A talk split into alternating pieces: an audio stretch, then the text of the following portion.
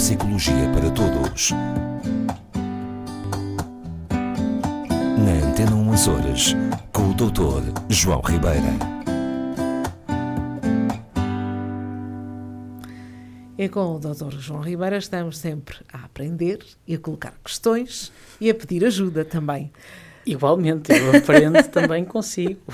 E se calhar pedir ajuda de vez em quando também. Também é preciso, não é? Nós estamos uh, todos com, com alguns. Pronto, com, enfrentando alguns problemas. Não é uhum. propriamente o do sono, que foi um dos programas que nós, uh, que nós falámos, mas um, sem sono, se calhar estamos um pouco a sofrer desse problema, tendo em conta o Covid que continua uhum. a aumentar por aqui, principalmente pela ilha de São Miguel, mas não só. Nós, não é? Na quarta vaga, supostamente. Na quarta vaga, já cá estamos. Como é que o nosso cérebro anda para aqui com este problema? Pois, Portanto... não é? Aquilo que começou por ser uma, uma doença respiratória, não é? Do foro, uh, enfim, cá está, respiratório, pulmonar, uh, vem-se descobrindo que é uma patologia que afeta o nosso organismo de diversas formas, em particular a nível cerebral, é? a nível inflamatório cerebral. Já, já havia alguns relatos dos primeiros sobreviventes, vou chamar assim, da Covid-19, que relatavam efeitos não só a nível do seu, da sua resistência respiratória e física, mas também eh, com algumas sequelas cognitivas, eh, sequelas, se quisermos, cerebrais. Uh, recentemente surge mais uma informação. Mas também nunca se falou, falou muito abertamente sobre as sequelas. Uh, não se sabia, há, Rosa. Há muitos, há muitos programas de debate que trazem. Assuntos. Não se sabia, não se sabia. Pense que a Covid-19 propriamente instalada, assim, reconhecida, ainda não fez dois anos fará dois anos, em novembro deste ano, os primeiros casos na China. Exato. E, e cientificamente falando, não é muito tempo. Não é muito tempo. Ainda por cima, com toda a tempestade mediática associada, não é? Quer dizer, de onde veio, como é que surgiu, o que é que faz, quais são as variantes, vacina, não vacina, eh, como é que se diz? Restringe, não restringe o contacto, não é? é? Confina, não confina, fecha, não fecha. Ficou pouco espaço para a ciência fazer o seu trabalho. Pois, mas falar, por exemplo, da recuperação de quem, muito bem. De quem teve Covid, não se tem ouvido falar muito disso, nem explicar não, muito. Não, e, e os casos que apareceram a dada altura também foram todos, na minha modesta opinião, a puxar um bocadinho para aqueles que não correram bem certamente que muitas pessoas que recuperaram de, da Covid-19, de terem tido a doença, ficaram bem. Falou-se de alguns casos que não ficaram bem. O que, é, o que é que se acrescenta aqui? E que estamos novamente numa fase de agravamento de casos e, no fundo, o nosso propósito aqui hoje é novamente alertar para a manutenção das práticas, das boas práticas de distanciamento, uso de máscara, desinfecção das mãos isso continua a ser essencial, com vacina ou sem vacina. Estamos a caminhar a nível dos Açores, felizmente, para aquilo que consideram a barreira ou, ou a, a bitola da imunidade comunitária, não é? Portanto, os 70 e não sei quantos por cento de, de, pessoas vacinadas, dependendo da variante, estão a dizer que poderemos ter que chegar aos 80%. Mas ainda assim, com muita gente vacinada, o que nos dá aqui uma noção de segurança que é interessante, mas que não nos pode fazer esquecer que há comportamentos que temos que manter. Que temos que manter. Não pode acontecer como acontece, por exemplo, nas companhias aéreas, que é um relato relativamente recente que eu tenho. Passamos todos os procedimentos de acesso ao check-in, ao avião, e em certos aeroportos, se tivermos que ir naquele autocarro que nos leva ao até ao avião, vamos como sardinhas em lata. Portanto, aí não há distanciamento. Não há nenhum distanciamento, não há nenhum cuidado das e, companhias E nos aéreas. aviões? Nos, nos aviões mantém-se a teoria, não é? de que, como vamos de máscara e que toda a gente cumpre os requisitos, agora com o certificado ou de vacinação, ou de ter recuperado da doença, ou de ter o teste negativo, é? que mais ou menos estamos em segurança, desde que não tiremos a máscara e não respiremos em cima uns dos outros.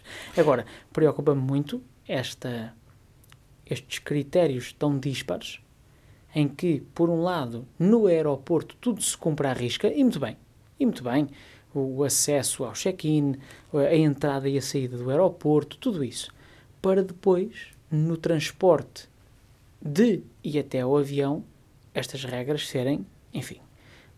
São levadas pelo vento. Ah, sim, exatamente, exatamente. Pronto. Deixemos a questão no ar.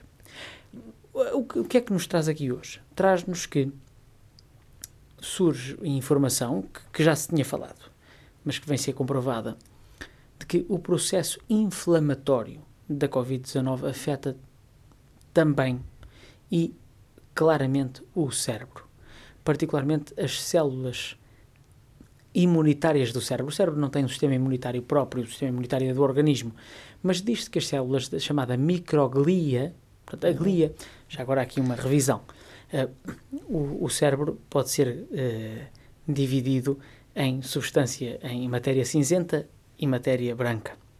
Matéria cinzenta seria aquilo que chamamos os neurónios, a parte dos axónios, eh, no fundo tudo o que é neuronal. E a parte branca é aquilo que se chama a glia, e em particular a, micro, a microglia. O que é que a glia faz? A glia tem uma função de suporte estrutural, desde logo dá forma e base ao cérebro, está por baixo da substância cinzenta, que seria o córtex, se quiserem, eh, a capa do cérebro, mas a parte interna é toda ela substância branca, que é esta glia, suporte estrutural e função trófica, função de alimentação do cérebro, digamos assim, de nutrição do cérebro e função imunitária. Parece ser que a Covid-19, nas suas diversas variantes, está relacionada com um processo inflamatório destas células da microglia e, portanto, com um agravamento da inflamação do cérebro. E sabemos que a inflamação do cérebro. Uh, não tem tratamento? Diga? Não tem tratamento? Não, poderá ter, poderá ter, mas que na sua origem, e se não for devidamente abordada, traz certamente consequências negativas. De resto, sabemos que, por exemplo, a doença de Alzheimer, como outras doenças até autoimunes, como a esclerose múltipla, como, enfim, advém de processos inflamatórios, não é? Portanto, muita atenção. Isto, isto só para redobrarmos os nossos cuidados, a nossa atenção com esta questão da Covid-19.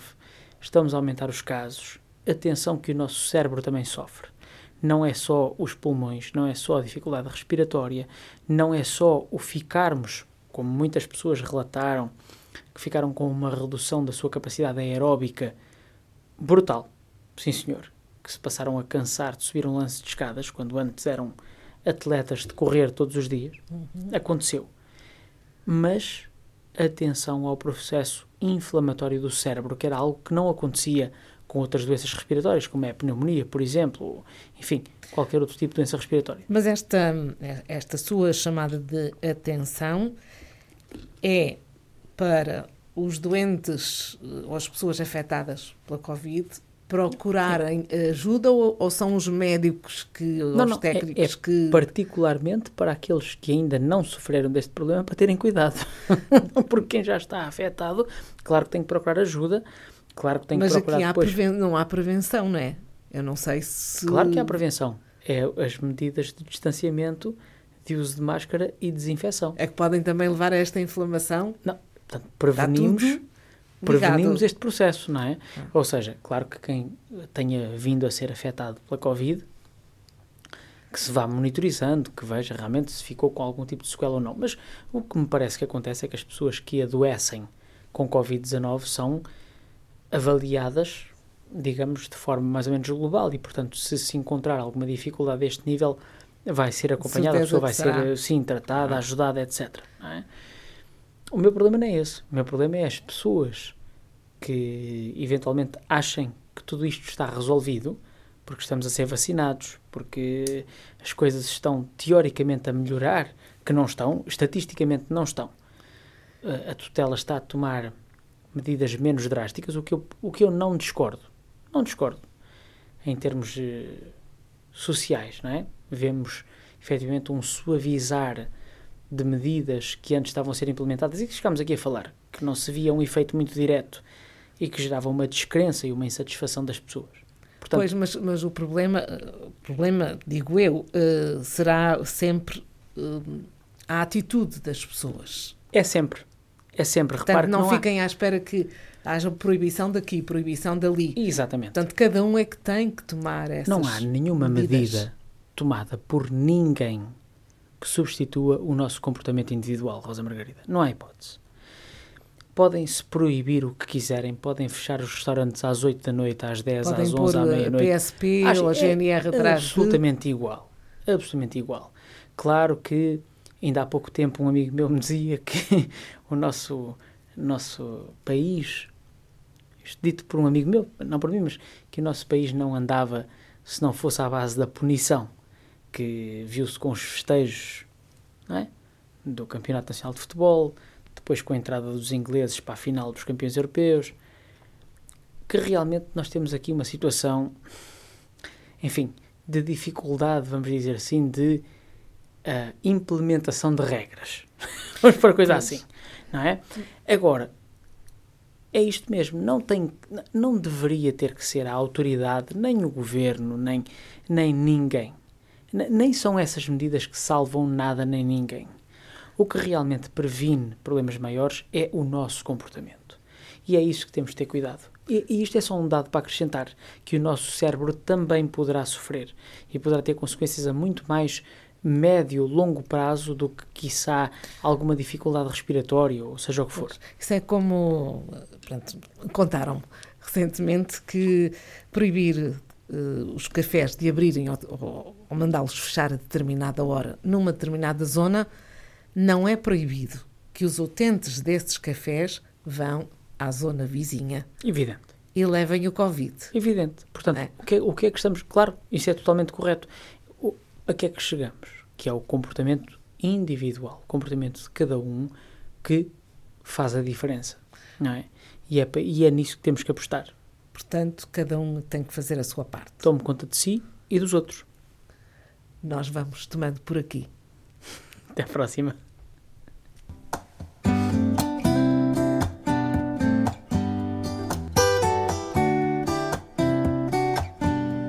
Neuropsicologia para Todos.